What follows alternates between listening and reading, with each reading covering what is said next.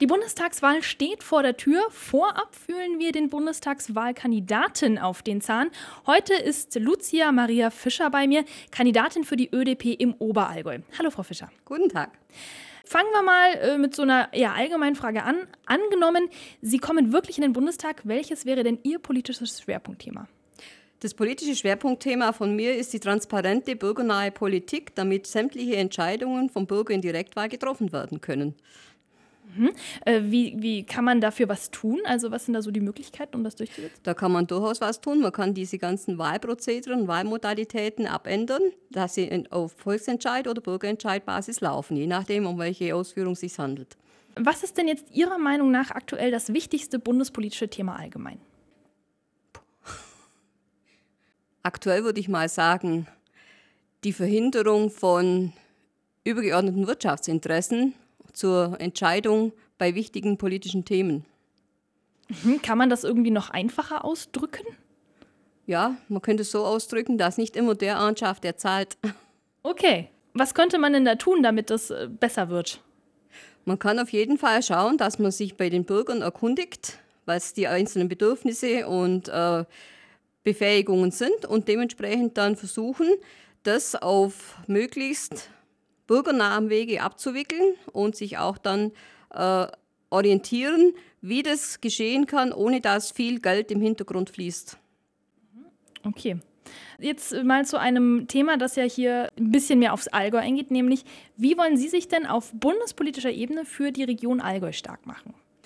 Für die Region Allgäu auf jeden Fall mal im Bereich Landwirtschaft damit hier wieder mehr Wert drauf gelegt wird, dass die kleinen Betriebe gefördert werden, die ökologisch nachhaltig produzieren, nicht diese ganzen großen Massenindustrialisierungen, die hier bei uns leider immer mehr um sich greifen.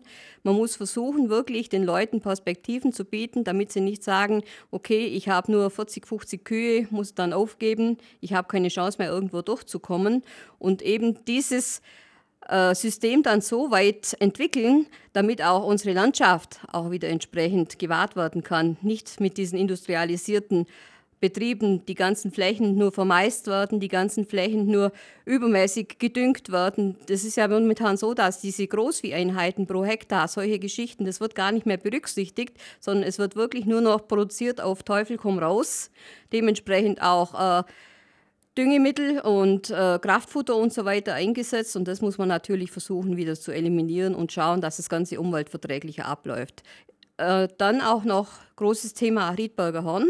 Natürlich die Verhinderung der Skischaukel, was aber wahrscheinlich so, wie es aussieht, nicht mehr möglich ist, sondern offensichtlich ist dieses Projekt schon am Laufen. Aber wir sind nach wie vor und ich persönlich auch so, strikt dagegen, dass sowas entwickelt wird, weil unsere Landschaft ist schon dermaßen abgearbeitet und zugemüllt und zubetoniert, da braucht man nicht sowas auch noch.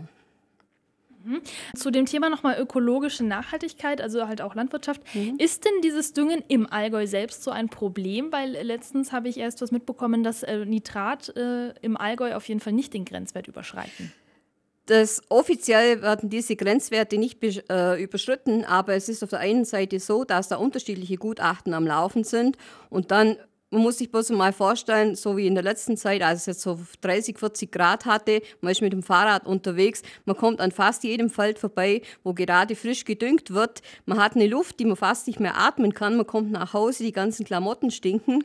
Man muss sich selbst und die, die Klamotten in die Waschmaschine sozusagen legen, damit man überhaupt wieder zur Luft kommt. Und das was an Nitrat im Grundwasser drin ist. Das ist eher der niedrigere Wert, aber es geht auch darum, die Methanbelastung in der Umwelt, in der Luft zu reduzieren und die ist wirklich frappierend hoch. Und teilweise ist es ja auch so, dass diese Gülle von A nach B gekarrt wird, bloß weil sie gar keine Flächen mehr haben, sondern irgendwo ausbringen, sondern irgendwo schauen müssen, dass sie sie wieder abliefern können. Und solche Geschichten, die muss man wirklich unterbinden, weil das nimmt unerhörte Ausmaße an. Okay. Nachhaltigkeit und ökologische Entwicklung war jetzt ja gerade schon unser Thema. Ist hier eigentlich groß geschrieben im mhm. Allgäu, so grundsätzlich. Finden Sie, das sollte auch bundesweit weiter Verbreitung finden? Auf jeden Fall. Das muss auf jeden Fall bundesweit weit verbreitet werden, weil wir haben ja auch in anderen Landstrichen schon Monokulturen, die durchgreifen. Das Ganze wirkt sich ja auch auf die Insektenwelt aus. Das Ganze wirkt sich auf äh, die Bodenbeschaffenheit aus. Wenn man bedenkt, gerade bei uns auch äh, Fruchtwechsel, solche Geschichten, wie man sie vor traditionellen Zeiten schon gehabt hat, sowas muss man wieder einführen. Man braucht sich ja nur orientieren, wenn man irgendwo hinkommt. Man sieht genau, aha, da ist jedes Jahr die gleiche Bebauung, jedes Jahr kommt das gleiche, Boden ist wie Beton und so weiter. Also man muss wirklich schauen, dass man wieder auf ein niedrigeres Maß an äh, Profit kommt und dafür wieder erhöhte Vielfalt einführt. Okay. Wie sollte denn die Politik Ihrer Meinung nach am besten mit Links- oder Rechtsextremen umgehen? Also Extremismus ist ja Thema. Wie Auf sehen Sie jeden das? Fall. Also Extremismus sollte in keiner Richtung irgendwo stattfinden können. Es sollte überall eliminiert werden. Wobei das Rechtsextreme eigentlich noch schlimmer ist als das Linksextreme, muss ich sagen. Weil wir haben ja gesehen, vor 80 Jahren hat man die Situation auch schon mal, was daraus entstanden ist. Und das kann bei durchaus so, wenn das weiter sich entwickelt, auch wieder entstehen. Mhm. Und was sollte man da tun? Also wie sollte man das Ganze handeln? Man sollte versuchen, den Leuten anderweitige Alternativen zu bieten, weil wenn man sieht, gerade was äh, im rechtsextremen Raum sich zusammenfindet, was sich da für Gruppierungen bildet, das sind meistens Leute, die sonst nirgendwo Erfüllung finden, die sowas wie eine Ersatzfamilie teilweise auch suchen, die irgendwelche Vorstellungen haben, die sie äh, verwirklichen wollen, die sie selber dann aber irgendwo nicht lenken können, dann kommen sie zu so einer Gruppe hin und die sie äh, wirklich aufnimmt, die ihnen dann auch zeigt, hey, wenn du bei uns mitmachst, das und das und das und die werden dann dermaßen äh, instrumentalisiert, die verstehen teilweise selber nicht, was sie machen, aber die verkörpern das Ganze und die äh, multiplizieren das Ganze ja dann auch durch entsprechende Aktivitäten und so weiter. Also man muss wirklich schauen, dass man gerade auch jugendlichen Leuten andere Alternativen dazu bietet. Egal, ob das jetzt auch in äh, kreativer Hinsicht ist oder was Familienbetreuung und so weiter anbelangt, woraus ja auch so viele Situationen in der Hinsicht entstehen. Man muss eigentlich immer wieder versuchen, die Leute dort abzuholen, wo sie sind, ihre Interessen entsprechend dann zu bündeln und dann gucken, dass sie sich gar nicht erst in so eine Richtung bewegen. Mhm. Also präventiv quasi schon mit dem Ganzen umgehen. Mit Sicherheit. Nah damit verbunden ist jetzt ja auch die Reichsbürger-Thematik, die ja hier im Allgäu gerade auch mhm. immer wieder im Gespräch ist. Wie sehen Sie die denn? Ich sehe die Reichsbürgergeschichte als sehr gefährlich, zumal sich ja in letzter Zeit auch rauskristallisiert hat, was da für Auswirkungen letztendlich entstehen können. Diese Attentate auf Polizisten oder irgendwelche äh, Dinge, die man dann versucht so zu handeln, dass man sich im Recht befindet und die anderen alle im Unrecht sind, das geht einfach nicht. Sondern man muss schauen, das hat ungefähr die gleiche äh, Auswirkung wie vorhin das Rechtsextreme, dass man auch hier die Leute abholt, informiert, versucht wirklich äh, davon fernzuhalten und dann auch entsprechend äh, Alternativen bietet, wenn sie schon sich im Umfeld befindet, damit sie sich auch wieder rausbegeben können. Okay, also auch hier Wege, Alternativen aufzeigen. Richtig. Okay, angenommen jetzt, die ÖDP kommt in den Bundestag. Welche Koalition würden Sie denn eingehen oder ausschließen? Also eine Koalition wird mit den Grünen auf jeden Fall gut Sinn machen, weil wir haben auch einen Bezirksrat drin, der bei den Grünen auch mit in der Ausschussgemeinschaft drin ist und der fühlt sich da sehr wohl und da sind auch die Interessen so ähnlich. Kleine Unterschiede sind vorhanden. Was keinesfalls in Frage käme, das wäre halt CSU, SPD. Okay, also eher mit den Nicht-Hauptparteien sozusagen. Eher mit Nicht-Hauptparteien, genau. Okay. So eine Solidarität der Kleinen sozusagen. Okay, das ist nochmal eine Aussage.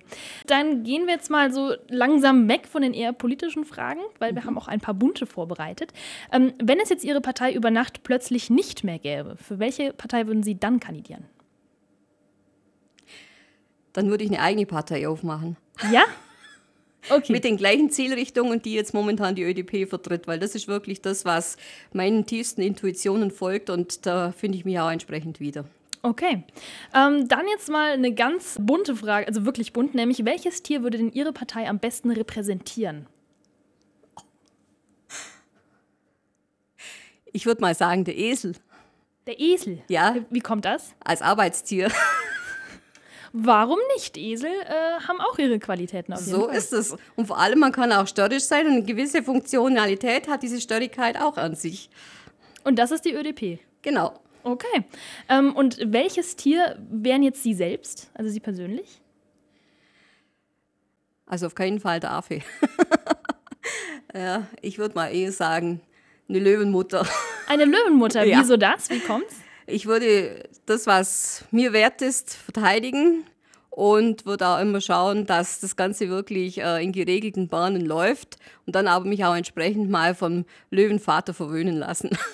Okay, das ist auch ein Tier, das hatten wir noch nicht. Äh, also jetzt mal wieder äh, doch mal doch ein bisschen zurück zur Politik, aber zu Ihrer persönlichen Meinung, nämlich welche Sätze können Sie selbst von Politikern denn nicht mehr hören? Ich beharre auf eine Obergrenze. Okay. Sonst noch was oder das alles? Da gäbe es noch einiges zu sagen, weil es ist wirklich momentan so, es werden so viele Aussagen unerträglich oft wiederholt und dann, wenn die Wahlen rum sind, sieht man ja, dass wieder nichts daraus entstanden ist. Also da sind viele Geschichten mit dabei. Oder das sind Aussagen wie zum Beispiel, wir schaffen das damals. Wir hatten was geschafft. Man sieht's. Okay. Ähm, dann jetzt mal eine kleine persönliche Note noch. Was wäre denn jetzt bei Ihnen neben Familie und Beruf aus dem Leben nicht mehr wegzudenken? Die Politik. Okay. Wieso? Weil die mich voll und ganz ausfüllt. In meinen verschiedenen Funktionen, die ich hier habe und vor allem auch die Möglichkeit, auf Leute entsprechend einzuwirken, auf Leute irgendwie ein Vorbild zu aktivieren oder beziehungsweise auch Informationen an die Leute zu bringen, wie man es anders machen könnte, dass man nicht immer nur den großen Mainstreams nachspringt, sondern wirklich auch mal guckt, wo sind kleine Nuancen, in denen ich mich einbringen kann, in denen ich mich wiederfinde. Das wäre für mich wirklich ein Thema. Wenn das wegfallen würde, würde mir einiges fehlen. Also Politikerin quasi dann aus Fleisch, Fleisch und Blut. Mit ja. der Zeit, die mir dann noch zur Verfügung steht, genau. Genau, gut. Jetzt stellen wir uns mal vor, es wäre jetzt früh am Morgen, der Wecker klingelt. Wie oft drücken Sie die Schlummertaste? Kein einziges Mal. Ich stehe meistens vor dem Wecker auf. Oh, wachen Sie dann vor dem Wecker einfach schon so auf? Ja. Okay. Das ist wie nur eine innere Uhr. Okay, äh, schon eingependelt. Wann stehen Sie dann auf, wenn ich fragen darf? Das ist unterschiedlich. Ich bin ja freiberuflich tätig, also wenn ich Dozenturen irgendwo habe, dann kann es durchaus sein, dass es um 6 Uhr ist. Wenn ich aber Homeoffice-Tätigkeiten betreibe, dann ist es meistens so um 7 Uhr. Also keine Schlummertaste, da sind viele bestimmt neidisch drauf. Ähm, viele Menschen, die haben ja auch einen Tick. Also ich zum Beispiel habe manchmal so dieses, dieses Restless Leg-Syndrom, dass ich so rumwackel oder so. Haben Sie auch einen Tick und wenn ja, welchen? Konnte ich eigentlich bisher noch nicht feststellen. Müsste ich mal meine Umwelt fragen, ob denen was aufgefallen ist. Also bewusst schon mal keinen Tick. Nein. Okay. Was wäre denn das perfekte Geschenk für Sie? Perfektes Geschenk. Ein großes Paket, wo drauf steht Gesundheit für dein ganzes Leben. Und das dann auch tatsächlich quasi. Und das sich dann auch dementsprechend auswirkt, ja. Okay. Jetzt mal so ein bisschen in die Allgäuer Dialektrichtung, nämlich der Allgäuer Dialekt, das ist ja, wie wir alle wissen, der schönste Dialekt. Welchen würden Sie denn gerne noch sprechen können? Der, einen der Allgäuer Dialekte oder zusätzlich? Einen zusätzlichen Dialekt. Ein Österreicher Dialekt. Ein Österreicher Dialekt? Ja. Okay. Hat das einen bestimmten Grund, einfach weil er so schön ist? Oder? Ja, äh, ich war jetzt zum Beispiel wieder eine Woche in Wien im Urlaub und ich finde diesen Dialekt einfach herzlich. Das ist großartig, wenn du da irgendwo läufst und du kriegst es dann schon so mit. Vor allem ist es ja so, dass die echten Wiener immer weniger werden. Es ist ja Multikulti unterwegs und dann hörst du das so richtig raus und das, oh, das Gemütliche drin, das gefällt mir einfach sehr gut. Okay. Wo fühlen Sie sich im Allgäu am wohlsten und warum? Zu Hause. Zu Hause? Ja. Wieso? Weil bei mir zu Hause die Landschaft wirklich so schön ist und ich mit zwei Schritten in der Natur draußen bin, wo ich alles abwickeln kann an Walking, an Fahrradaktivitäten, was ich machen möchte. Und ich hoffe auch, dass diese schöne Landschaft noch lange erhalten wird und nicht durch irgendwas beeinflusst. Mhm. Wo genau wohnen Sie im Allgäu? In Maria Steinbach. Das ist vier Kilometer nördlich von Legau, 17 Kilometer südlich von Memmingen dann weiß ich jetzt Bescheid. Was würden Sie denn machen, wenn Sie jetzt einen Tag lang ein Mann wären? Ich glaube, ich würde schnellstens erwarten, dass der Tag rumgeht. Okay, Sie sind einfach gern eine Frau. Ich bin gern eine Frau, obwohl ich eigentlich mit Männern äh, jetzt nicht auf sexistischer Basis, sondern auf freundschaftlicher Basis besser klarkomme als mit Frauen. Aber selber ein Mann sein, ich glaube, das wäre schon ein bisschen schwierig. Okay, gut. Ähm, dann jetzt letzte Frage, nämlich, welche Frage würden Sie in diesem Gespräch auf gar keinen Fall beantworten wollen? Mir sind alle Fragen recht. Okay, dann ist das notiert. Gut, Frau Fischer, das war's von meiner Seite. Vielen Gerne. Dank, dass Sie da waren. Herzlichen Dank. Ich bedanke mich für die Einladung.